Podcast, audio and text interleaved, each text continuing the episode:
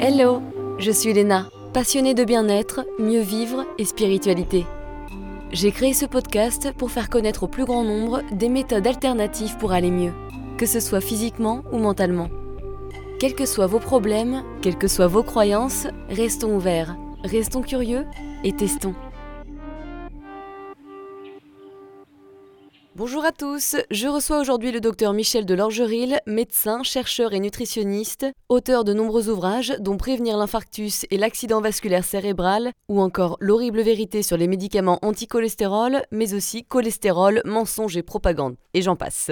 Dans cette interview, Michel nous explique pourquoi le cholestérol ne multiplie pas le risque d'avoir un infarctus, on parle des véritables facteurs de risque, du danger des statines, ces médicaments anti-cholestérol qui sont prescrits dans le monde entier, on aborde les méthodes de prévention et cet épisode est aussi l'occasion pour lui d'évoquer la puissance des autorités et des industries pharmaceutiques ainsi que la difficulté de se faire entendre et de changer les croyances. Comme il dit, vous êtes face à une muraille, il y a à la fois des intérêts financiers et politiques. Alors qu'est-ce qu'on peut faire du coup? Eh bien je dirais prévenir mon petit, se renseigner, s'éduquer et prévenir plutôt que guérir. Bonne écoute Bonjour Michel, ravi de vous avoir dans le podcast Horizon. Bonjour. Je sens que vous allez nous apprendre plein de choses et mes neurones en sont ravis. Quand j'ai commencé à lire un de vos livres, Prévenir l'infarctus et l'accident vasculaire cérébral, il y a une phrase qui m'a interloquée et je voudrais que vous nous en disiez un petit peu plus. Vous parlez en fait d'un paradoxe concernant les maladies cardiovasculaires. Elles sont difficiles à comprendre mais plutôt faciles à empêcher. Expliquez-nous. Alors, les, les maladies cardiovasculaires, ce sont des maladies multifactorielles, comme on dit. vous voyez, c'est pas du tout la même chose de faire un infarctus du myocarde, une atteinte du cœur, et de faire un accident vasculaire cérébral. En fait, les mécanismes qui y conduisent sont différents. Si je simplifie voilà, violemment euh, les théories actuelles, c'est la, la, rencontre, presque par hasard, hein, de facteurs génétiques. On a des prédispositions, on n'est pas tous égaux de naissance à faire un infarctus ou faire un accident vasculaire cérébral, et puis des facteurs de mode de vie. Alors vous voyez, toute la variété possible dans le, mode de vie, qu'est-ce que ça, veut dire? En commençant par la nutrition, euh, l'activité physique, euh, les, souffrances psychiques ou psychosociales ou professionnelles, enfin, c'est, la liste est, interminable. Alors ça, c'est très difficile de comprendre qu'est-ce qui se passe. Inversement, euh, une fois que on a une certaine expérience professionnelle, euh, en, fait, chez chaque individu, si on prend le temps hein, de, l'écouter déjà, puis de faire un minimum d'examens complémentaires, à la, fois de l'imagerie, c'est-à-dire de la haute technologie, et puis de la biologie, euh, euh, il est assez facile d'empêcher les accidents cardiovasculaires. Voilà, on sait on sait comment, procéder. Et si je le dis, c'est pas, pas de l'intuition, hein, c'est parce qu'on a des données scientifiques très solides permettant de dire voilà, je, vous écoute, j'ai compris euh, comment vous viviez, quelle est votre famille, quel est votre arbre généalogique, et maintenant on va, on va travailler pour que vous ne fassiez pas d'infarctus ou d'accident vasculaire cérébral. Voilà, on sait le faire.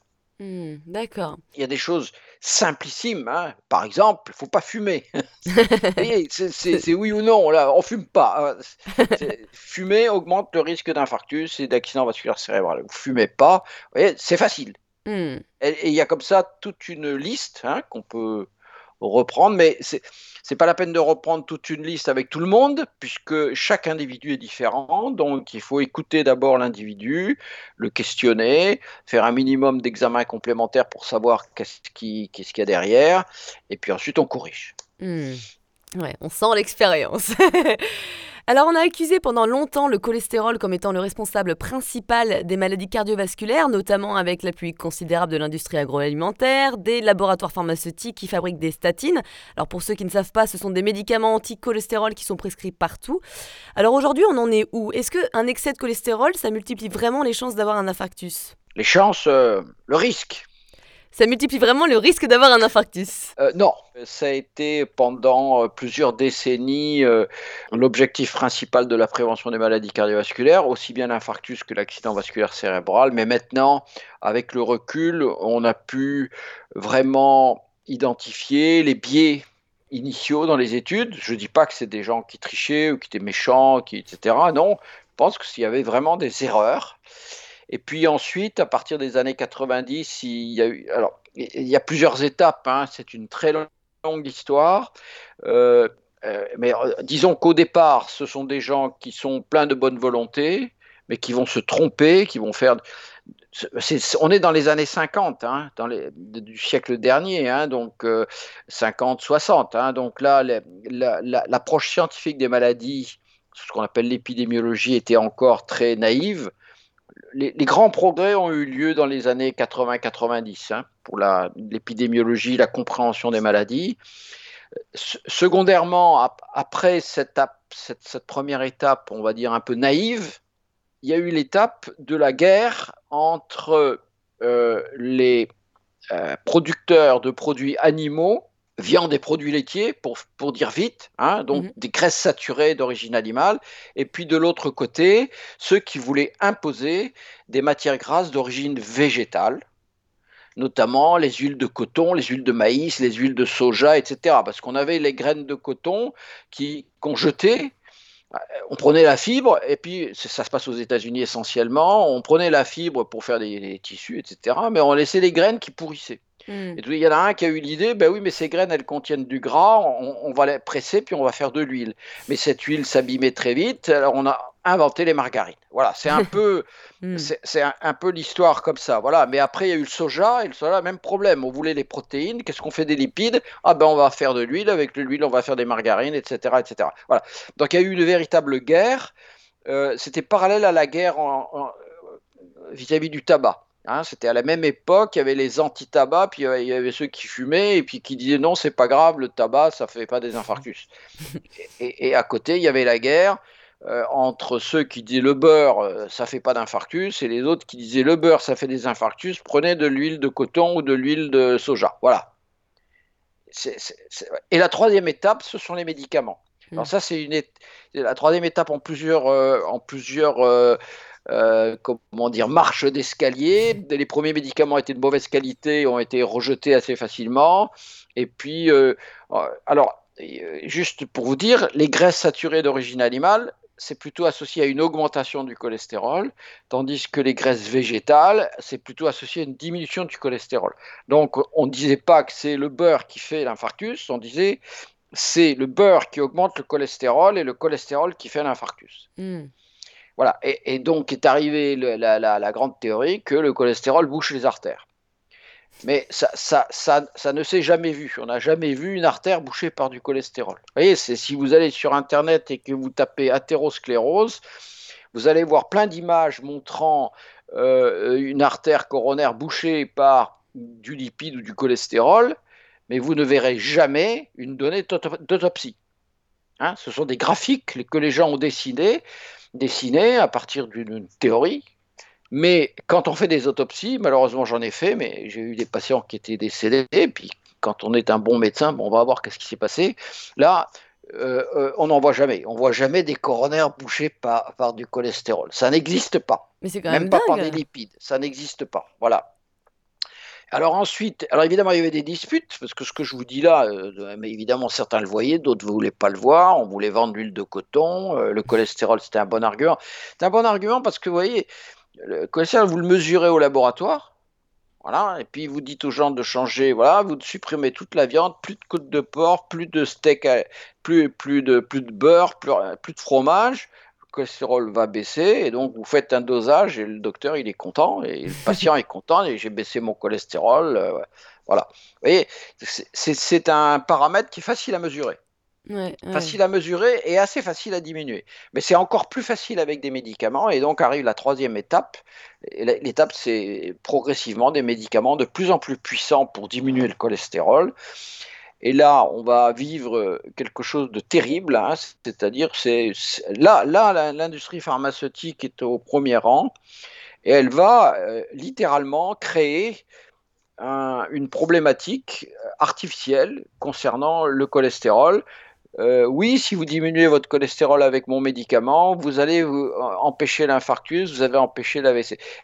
ça a été très très bien fait, vraiment. Euh, beaucoup. Donc, on avait acquis l'expérience avec le tabac. Hein, le, tabac disait euh, les, l'industrie du tabac a résisté pendant près de 40 ans en disant non, le tabac ne fait pas d'infarctus. Ah, c'est énorme.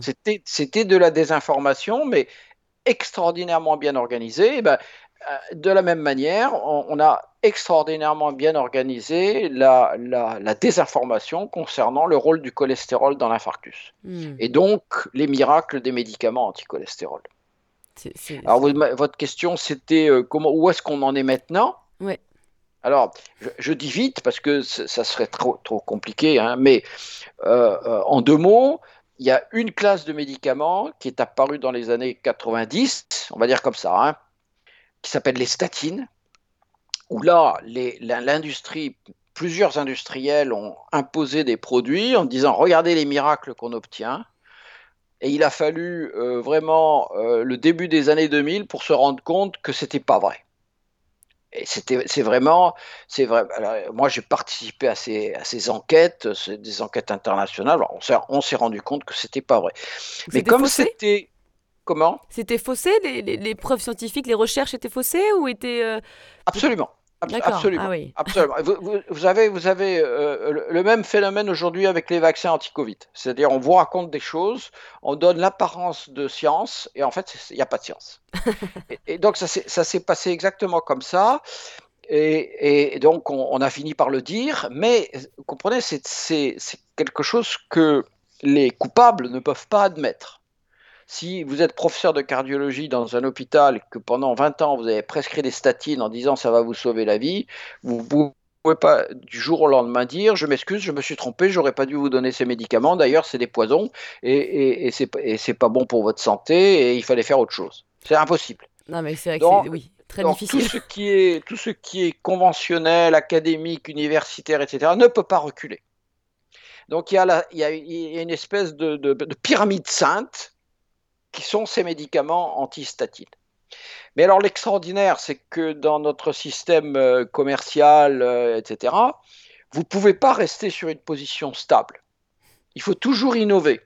Il faut toujours du, du, nouveau. Du mieux, du... Du mieux, du nouveau, etc., pour faire du business. Bah, bien sûr parce que les, brevets concernant ces médicaments, les statines, euh, bah, ils sont passés, c'est génériqué, on gagne plus d'argent, on peut pas beaucoup avec ça. Donc, si vous voulez faire de l'argent avec le cardiovasculaire, eh ben, il faut rester sur la théorie du cholestérol. Vous ne pouvez plus faire d'argent avec les statines, donc il vous faut des nouveaux produits.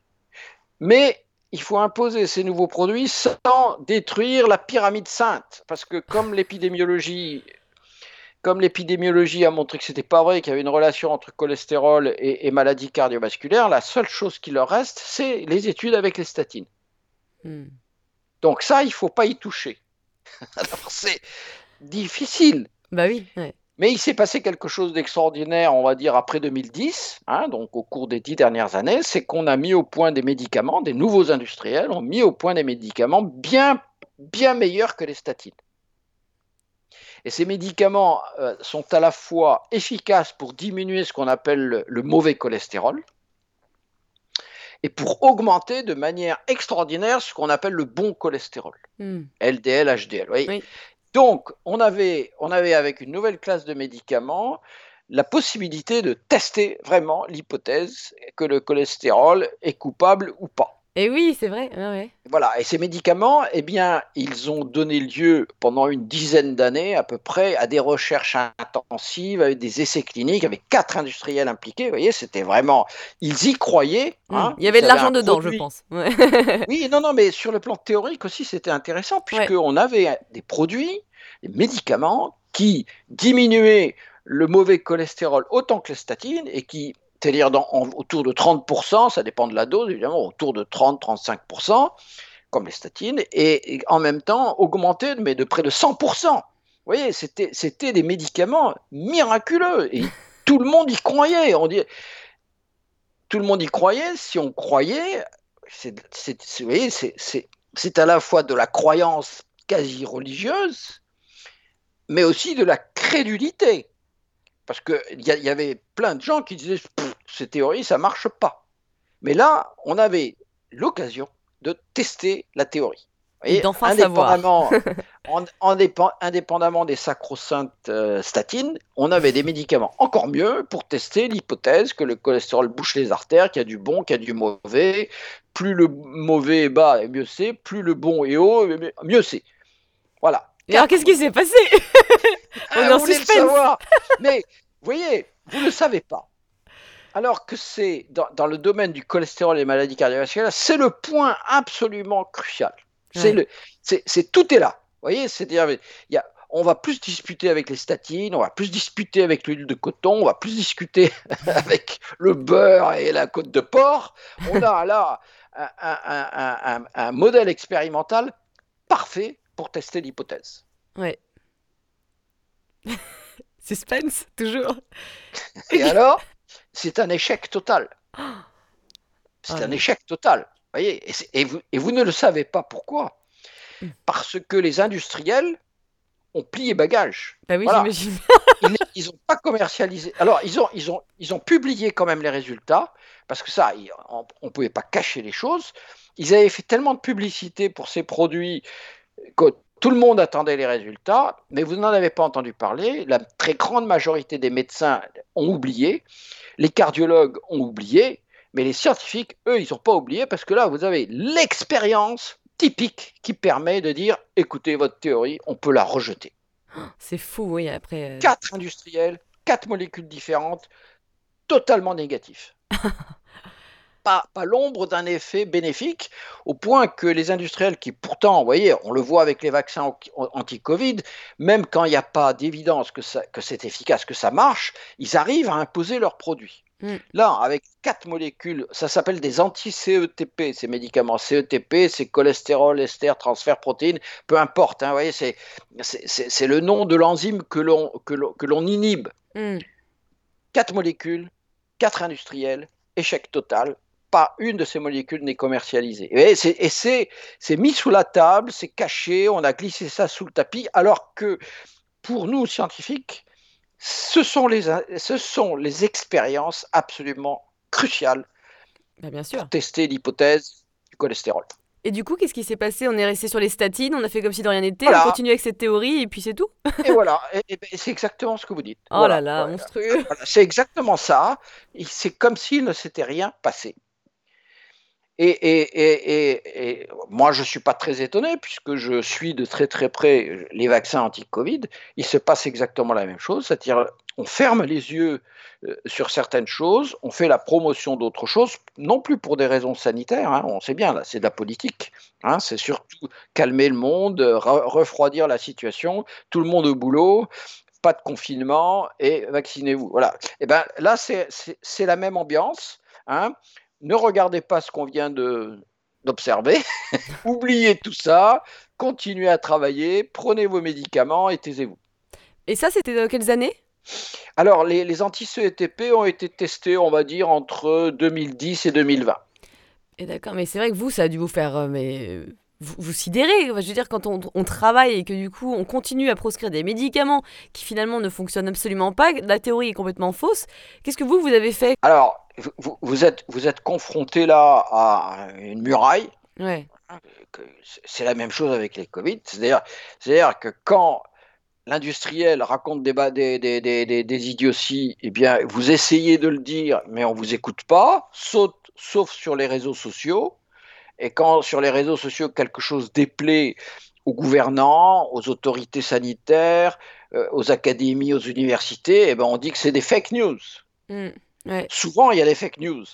Ouais, bien sûr. Et dans le tas, dans le tas, il y en a qui sont pas des fake news.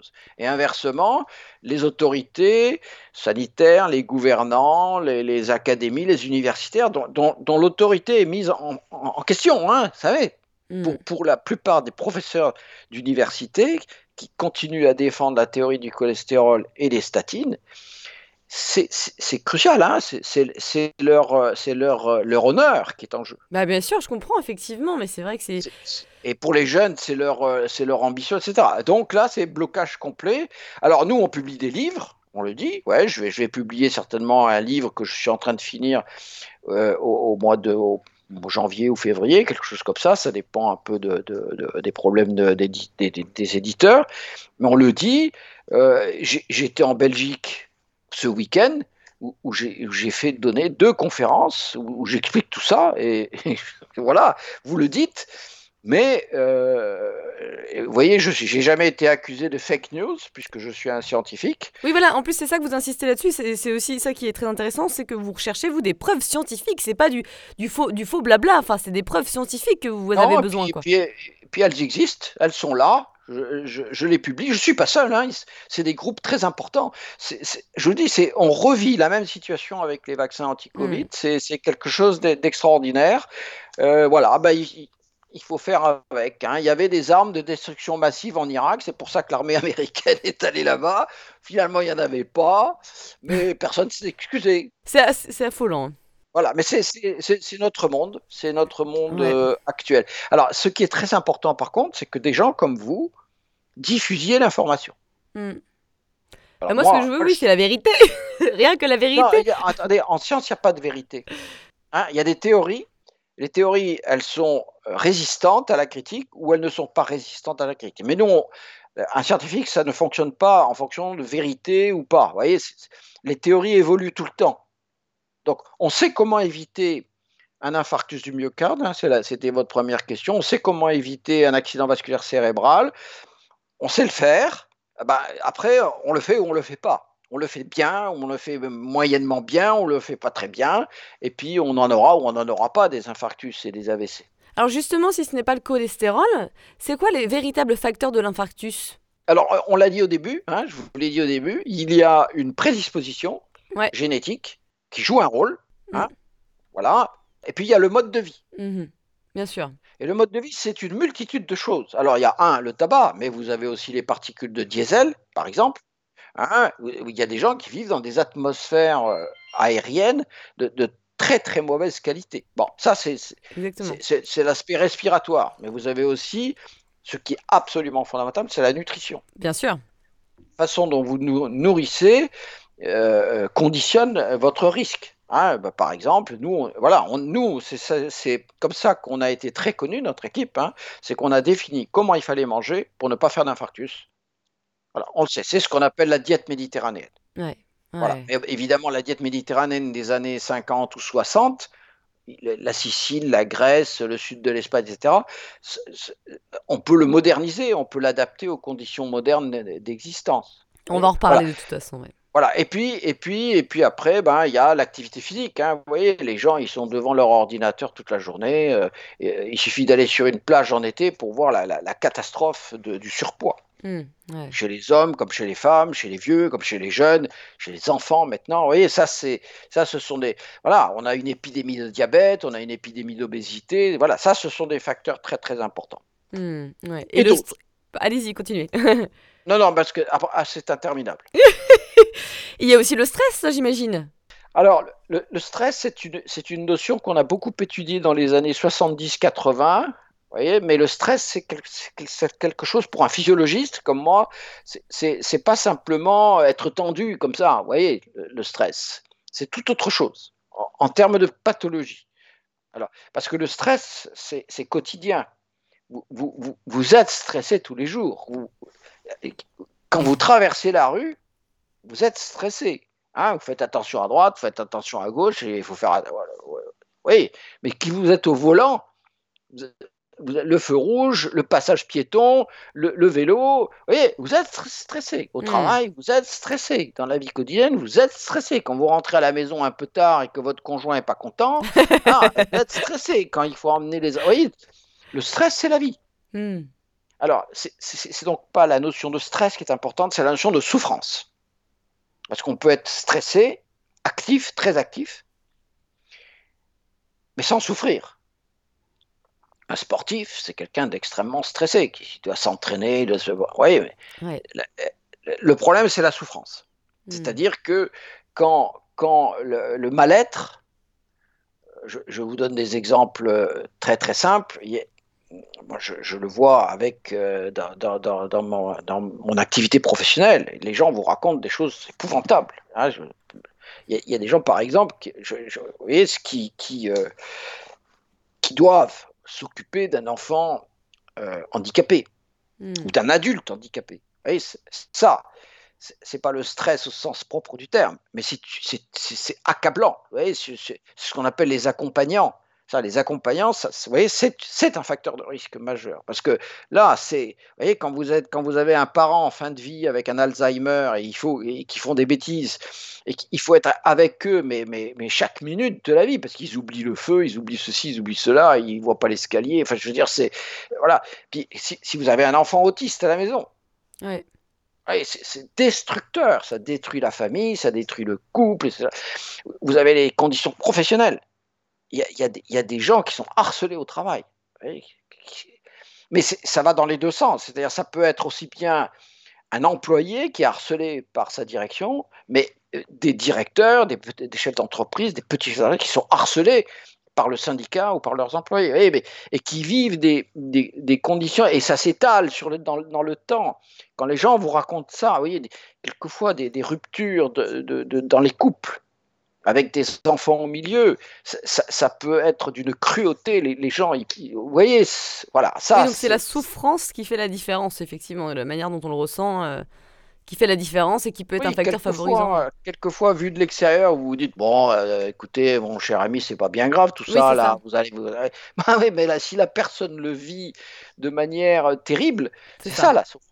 Ouais, exactement. Hmm. Quand vous, et quand vous analysez les circonstances d'un accident vasculaire cérébral ou d'un infarctus, il est bien rare, très très rare, qu'il n'y ait pas quelque chose, euh, vous voyez, de fort, que les gens, euh, justement. Une souffrance, une souffrance mmh. soit aiguë à un certain moment, soit chronique, étalée sur plusieurs années, et, les gens ont du mal à le dire. Mmh. non pas parce qu'ils ont honte, mais parce qu'ils n'ont pas eux-mêmes compris ce qui leur arrivait. Donc voilà, l'état émotionnel influence énormément les risques euh, potentiels d'infarctus. Voilà, et on a compris à peu près comment ça marchait. Ça, ça, passe vraiment pas, non pas par la conscience, mais par le système nerveux autonome. Bah oui, tout est, oui, bien sûr. voilà, et donc, et donc, vous pouvez toujours dire aux gens, euh, euh, mais vous affolez pas, ça va aller mieux. Ça suffit pas. Bien Il faut sûr. aider les gens par d'autres techniques. Totalement. qui, qui agissent sur le système nerveux autonome. Et on sait comment le système nerveux autonome va provoquer l'infarctus. On sait que ça agit sur la, la paroi interne des artères mmh ou des veines, hein, parce que les artères et les veines, c'est n'est pas des tuyaux, hein, ce sont des organes. Et, ces organes, ils sont sensibles à toutes sortes de paramètres physiologiques. Et l'infarctus, c'est ça, c'est une maladie de la paroi des artères et une maladie du sang qui circule dans ces artères. Mmh. Et donc ça, c'est des paramètres que maintenant on sait à peu près mesurer et on sait les corriger. Mais, c'est du travail, c'est un gros travail. C'est un énorme travail, mais en même temps, c'est un, c'est un beau travail puisque c'est là où on en revient à la base, à, savoir avoir une hygiène de vie holistique, hein, c'est-à-dire qu'on soit à la fois bien dans ses baskets, bien dans sa vie, qu'on mange sainement, qu'il n'y ait pas trop de stress non plus, ou d'anxiété, de facteurs de stress, ou qu'on les gère, ou qu'on apprenne à les gérer. Souffrance. Souffrance. De souffrance, comme vous dites, exactement. De la nutrition. Voilà, on en revient à une responsabilité de notre propre vie. Euh, comment faire pour éviter les risques Ça serait ça, finalement. Absolument. Hmm. Tout en sachant tout en sachant qu'il y a une petite part du risque qui est héréditaire. D'accord. Ouais, voilà. D'ailleurs, on, s'agite beaucoup autour de ça parce que maintenant, dans, les milieux informés, on va dire comme ça, hein, comme disait Coluche, voilà, on, comprend. Bah, pourquoi? Euh, Tout simplement parce que beaucoup de patients qui aujourd'hui font des infarctus, ils sont sous statine. Ouais. Alors là, donc là, les médecins, parce que les médecins ne sont pas des escrocs, ils essayent de faire le mieux pour leurs patients. Et donc on a fait euh, germer, si je puis dire, la notion de risque résiduel. Vous voyez, on peut toujours pas toucher aux statines, médicaments anticholestérol. On ne veut pas non plus toucher aux médicaments antidiabétiques, on ne veut pas toucher aux médicaments contre la pression artérielle, hein, l'hypertension artérielle, c'est un facteur. Voilà. Et alors, comme, ils ont de plus, on, comme on a de plus en plus de patients qui ne sont pas diabétiques, qui ne sont pas hypertendus, qui n'ont pas de cholestérol, alors on va dire le risque résiduel. ouais. Hmm. Voilà, alors c'est ce risque résiduel qui maintenant euh, apparaît, et alors c'est dû à quoi? Hmm. Dans le risque résiduel, Donc on commence à, voir quelle est la part héréditaire du risque. J'aimerais bien avoir votre point de vue par rapport à ça. Si quelqu'un prend des statines ou euh, voilà, va chez le docteur et qui lui, le cardiologue qui lui prescrit euh, ce genre de médicaments ou qu'on lui dit qu'il a un niveau anormal de cholestérol, qu'est-ce qu'ils peuvent faire? Qu'on est perdu finalement. Voilà, mais oui, mais, c'est une circonstance euh, qui, qui m'est très habituelle. Oui, bah oui, j'imagine. je ne vais pas vous détailler comment, comment je procède, mais voilà les conseils que je donne. Un, il ne faut pas se fâcher avec son docteur. ça sert à rien. Le docteur, il, fait de son mieux et il est utile. Hmm. Il, rend service. Il essaie. Bon, on, sait que, un, les professions médicales sont en crise, certaines plus que d'autres, et que le système de santé est au bout du rouleau. Voilà, ça, on, le sait, on l'a vu avec la crise de la Covid, hein, c'est vraiment ça, nous a éclaté au visage. Hein. Et, vous voyez, c'est extraordinaire, même les campagnes de vaccination ne sont pas passées par les médecins. C'est un phénomène extraordinaire. Il a fallu monter des vaccinodromes alors qu'il y a des médecins euh, installés partout. Bon, donc il y, a, deux problèmes. Il y a le, problème de la crise des professions médicales, qui est évident dans certaines professions médicales, par exemple la psychiatrie ou bien euh, la pédiatrie, vous voyez. Pas trop en cardiologie parce que ils ont des combines hein, comme les médicaments prescrits systématiquement, les examens complémentaires prescrits systématiquement, etc. Donc ça sert à rien d'aller dire à un médecin qui pense faire de son mieux, qui est lui-même harcelé par l'assurance maladie, par le conseil de l'ordre, et par toutes sortes de, trucs, par le professeur à l'université qui leur a dit c'est comme ça qu'il faut faire et pas autrement. Et si vous avez la moindre critique par exemple à propos des statines, eh ben, il, va vous accuser. il, va vous, accuser de, mettre en, danger vos, euh, vos patients. Hein, mm. donc, il faut jamais se disputer avec son médecin. Mais, et donc, ne pas se disputer, ça, veut, ça veut dire ne pas remettre en question ses prescriptions. Parce que si, si le médecin prescrit un médicament euh, que vous voulez pas le prendre et que vous lui dites j'en veux pas, euh, c'est remettre en question son savoir, sa science, et, etc. Donc il faut pas le faire. C'est aussi simple que ça, il faut pas le faire. En fait, il faut dire au revoir et aller voir quelqu'un d'autre, c'est ça? Alors on peut faire ça, mm. et puis après, bon, on le fait ou on le fait pas. La prescription de statine, on la fait ou on la fait pas. Et donc là, là, on est face à des problèmes majeurs, c'est que euh, dans la liste des médicaments que le docteur a donné, il y en a inutiles, des inutiles. Il, pense lui faire bien, les satines, mais il y en a euh, sur la liste qui sont utiles.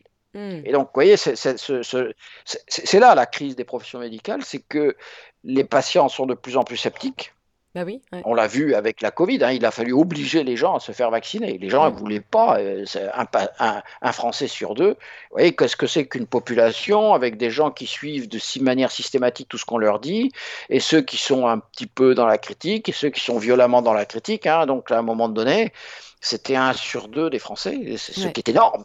Mm. Ils disaient, je ne veux pas de votre vaccin. donc, pour les médecins ou pour les autorités sanitaires, c'est catastrophique. Mm. Oui, mais vous pouvez pas, voyez, vous pouvez pas vous opposer frontalement. Et donc ça met en danger les patients, ça. Ce scepticisme, cette perte de confiance, cette crise du système sanitaire, cette crise des professions médicales met en danger les, patients. Parce que sur la liste, parce que le, risque, c'est que le patient dise bon ben moi je veux pas de son médicament, mon cholestérol a toujours été bas, je vois pas pourquoi le docteur accuse mon cholestérol, donc je prends pas son médicament. Ouais, bon d'accord, mais le risque, c'est qu'ils rejettent euh, les autres médicaments de la liste. Hmm, qui, eux, peuvent être utiles, c'est ça? Qui, eux, peuvent être, peuvent être efficaces.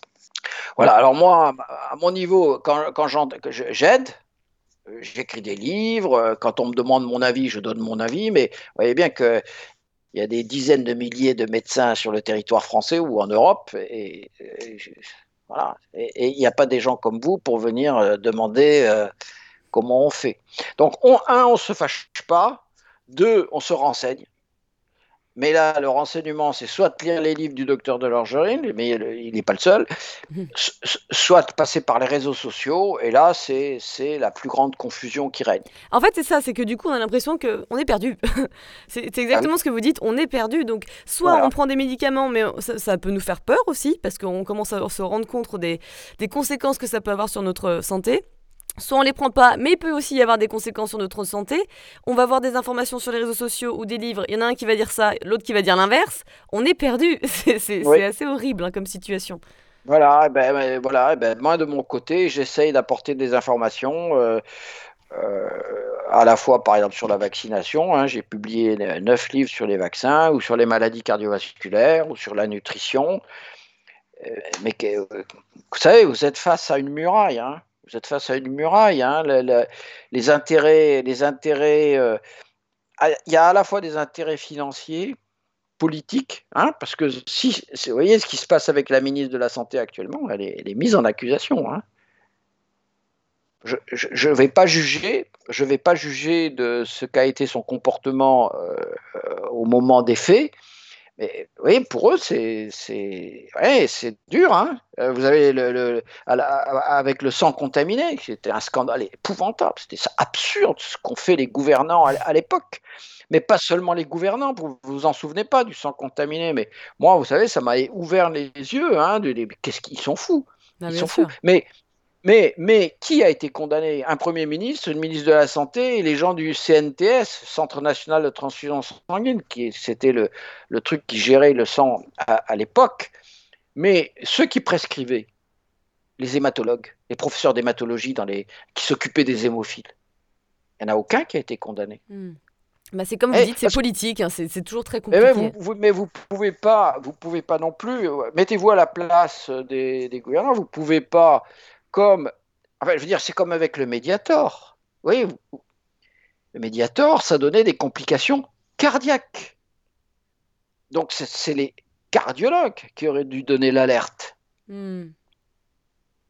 Non, c'est une pneumologue de Brest contre vents et marées qui a donné l'alerte.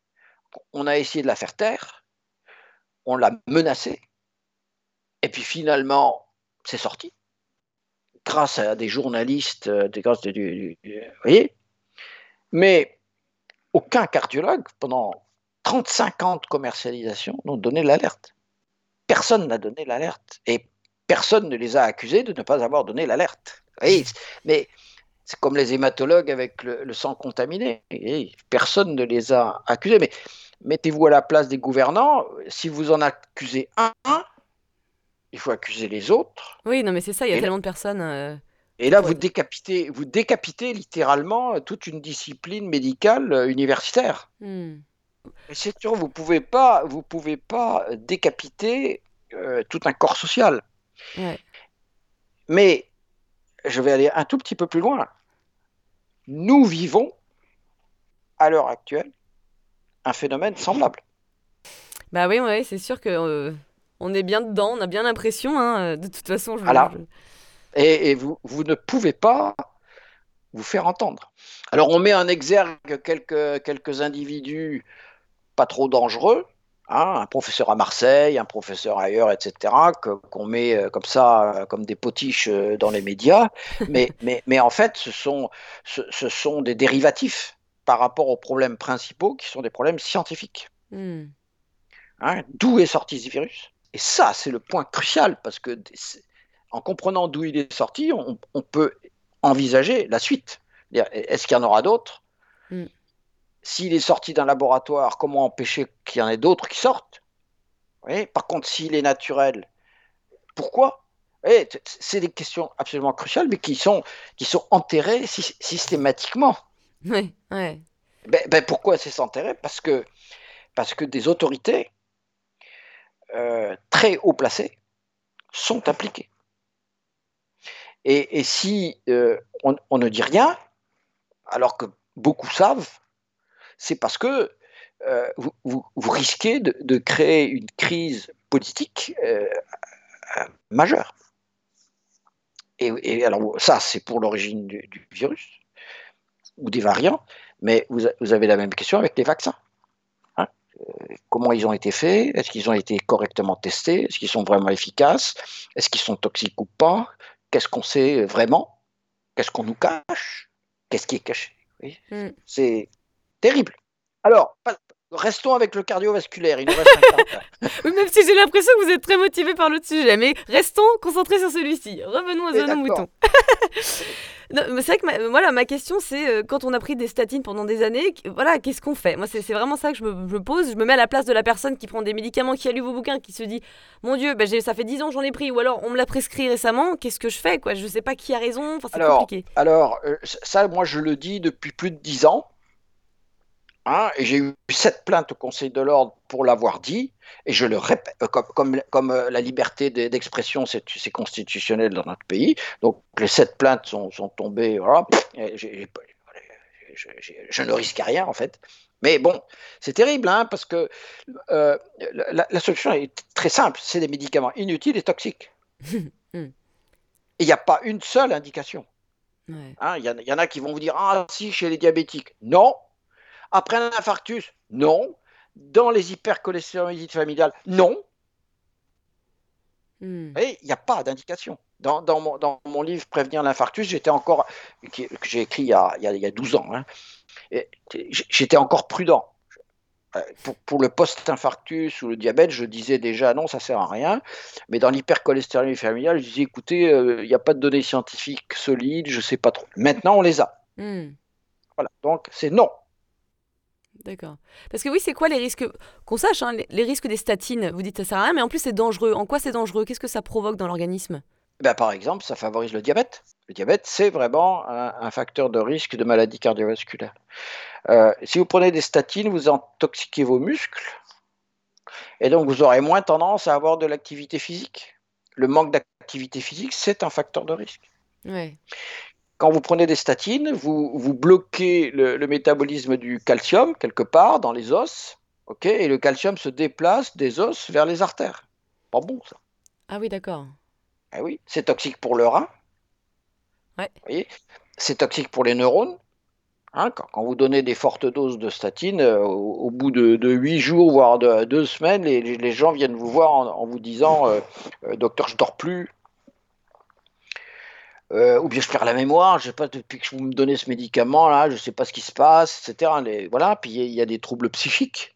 Hein, qui sont pas les mêmes chez les hommes et chez les femmes parce que ça interfère avec le, ça interfère avec euh, le, métabolisme hormonal, les hormones, alors les hormones du stress, les, hormones sexuelles, etc. Donc c'est vraiment, il y a beaucoup, il y a beaucoup d'effets euh, négatifs, ce qu'on appelle des effets indésirables, et il n'y a aucun bénéfice j'ai publié un livre qui s'appelle L'horrible vérité sur les médicaments anticholestérol. Alors, ça, c'est un livre qui est simple. Je ne suis pas en train de me faire de la publicité, je m'en fous. Hein. mais c'est un livre qui est simple.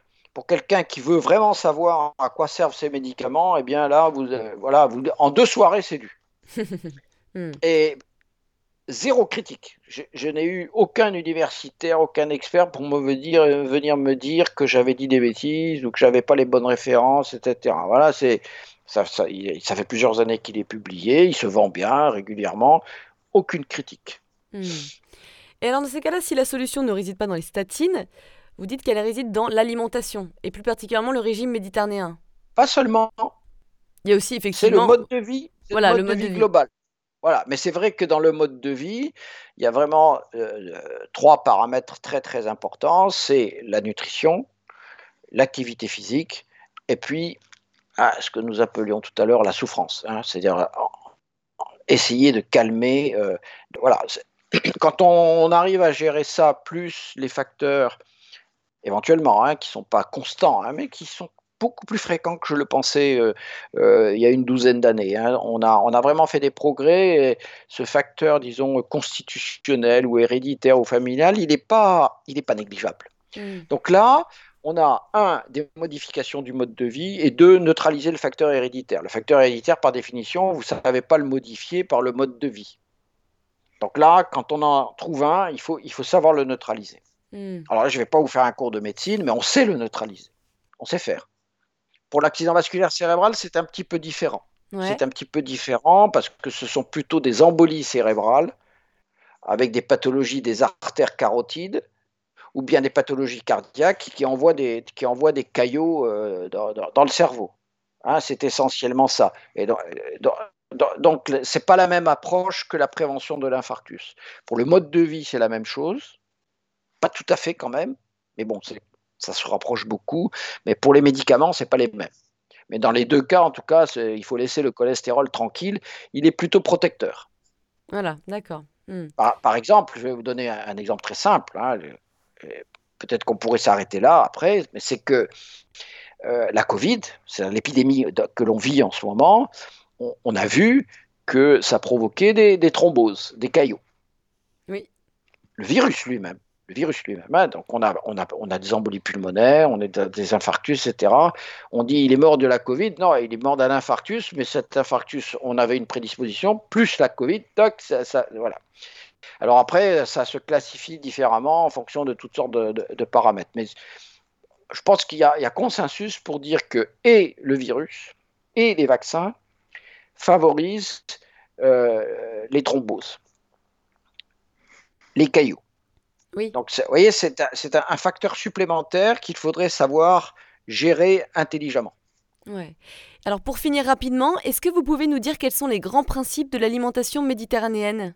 Alors, il y a des gens, il y a des gens qui, le savent spontanément, parce que par leur famille d'origine méditerranéenne, on s'est transmis ce savoir nous, nous, c'est absolument évident. Euh, euh, on le voit quoi, presque quotidiennement. Euh, chez certaines personnes, changer leur, nutrition, c'est une révolution. Donc il ne faut, pas, faut pas trop brusquer. Mhm. Mais chez d'autres, c'est d'évidence. Et quelques modifications, quelques corrections sont, faciles. Hein, voilà. mais voilà, la, diète méditerranéenne traditionnel, ça n'a rien à voir avec la façon dont mange un Américain ou un Anglais. Ouais. Hein, c'est pas des, on n'est pas végétarien quand on est méditerranéen, mais euh, les produits animaux sont quand même euh, en, faible quantité. Mmh, avec des bonnes graisses, j'imagine en plus. Ah ben, en, dans la en, zone méditerranéenne, c'est l'huile d'olive. Mais on peut, on, peut, on peut faire un peu mieux, c'est-à-dire l'huile d'olive bio. Mais l'huile d'olive bio est chère, et tous les budgets ne peuvent pas s'offrir ça. Donc ce qu'on dit, nous, aux gens, c'est d'avoir à la fois une huile bio d'olive euh, pour, euh, par exemple, les assaisonnements, mais avoir aussi à côté une huile, comme l'huile de colza. Riche en oméga 3. Qui, qui contient des oméga 3 végétaux, mais pas euh, les marins, ok? Mm. Et, vous voyez, hop, c'est bien le colza parce que c'est beaucoup moins cher, donc c'est accessible à toutes les bourses, mais ça ne vous apportera pas les oméga 3 marins. Hmm. Pour avoir les oméga 3 marins, il faut que les oméga 3 des plantes soient transformés dans notre organisme, et pour ça, il faut aider notre métabolisme. Ça, c'est grâce aux polyphénols. Les polyphénols, notamment ceux qui sont dans le raisin. Ouais et la forme de conservation du raisin qui est le... Le vin Ah oui Mais il faut aussi des graisses d'origine animale, hein, on en a besoin, et nous, on va préférer tout ce qui est euh, graisse fermentée, c'est-à-dire des fromages, des yaourts, etc., plutôt de chèvres et de brebis, qui vont apporter aussi des aliments très importants. Mhm. On, avance doucement là, on n'est pas contre les graisses d'origine animale, mais plutôt la brebis, etc. Voilà. Bon, et puis, euh, il faut aussi des, protéines. Alors, le fromage va vous en apporter un petit peu, mais les, protéines d'origine végétale, c'est bien. Hein, donc, euh, ça va être tout, tout ce qui est. Euh, légumineuses aussi, par exemple Voilà, les légumineuses. Mais il faut aussi des protéines d'origine animale, hein, parce que par exemple la B12, la vitamine B12, c'est l'animal. Alors les œufs, les poissons et un peu de viande, hein, pourquoi pas, plutôt des viandes blanches, mais euh, voilà, on a, on a le droit de faire la fête de temps en temps. Hein. Vous voyez, c'est très large. Ouais, c'est très large. Et ce que j'aime bien dans votre livre, c'est que vous dites que des études épidémiologiques montrent que la mortalité cardiovasculaire, elle augmente au fur et à mesure que l'on s'éloigne des bords de mer pour prendre de l'altitude et trouver des prairies et une civilisation plutôt tournée vers la vache, son lait et sa viande.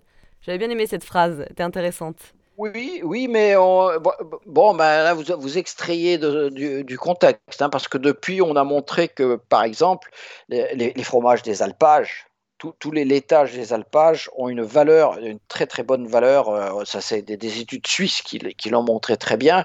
Et donc, quand vous allez chercher votre fromage, votre comté, votre abondance, etc., il faut prendre celui qui est fabriqué avec le lait des alpages pendant l'été, et non pas celui qui est fabriqué dans la vallée pendant l'hiver.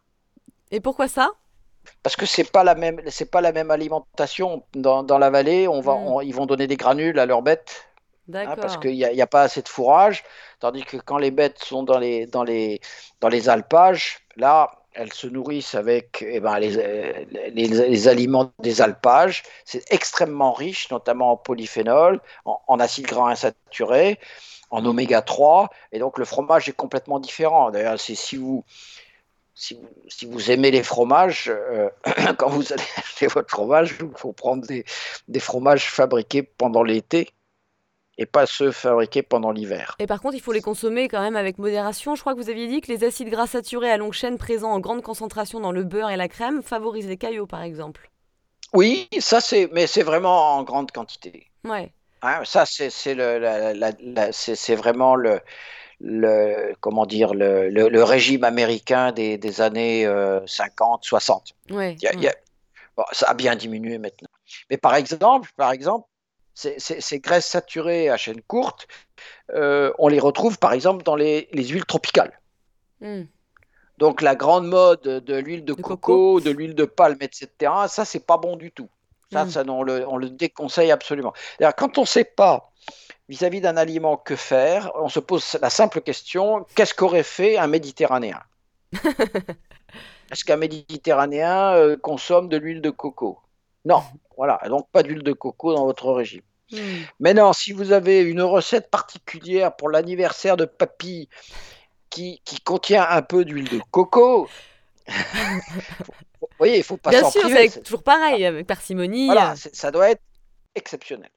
Mais c'est vrai qu'il y a des patients qui, euh, notamment, notamment dans certains territoires, euh, euh, par exemple en Polynésie, où l'huile de coco est pas chère, euh, les, les gens ils passent directement de, de l'huile de, ma- de maïs ou de tournesol à l'huile de coco pour faire la cuisine tout le temps. Ça, c'est pas bon du tout. Il faut pas faire ça.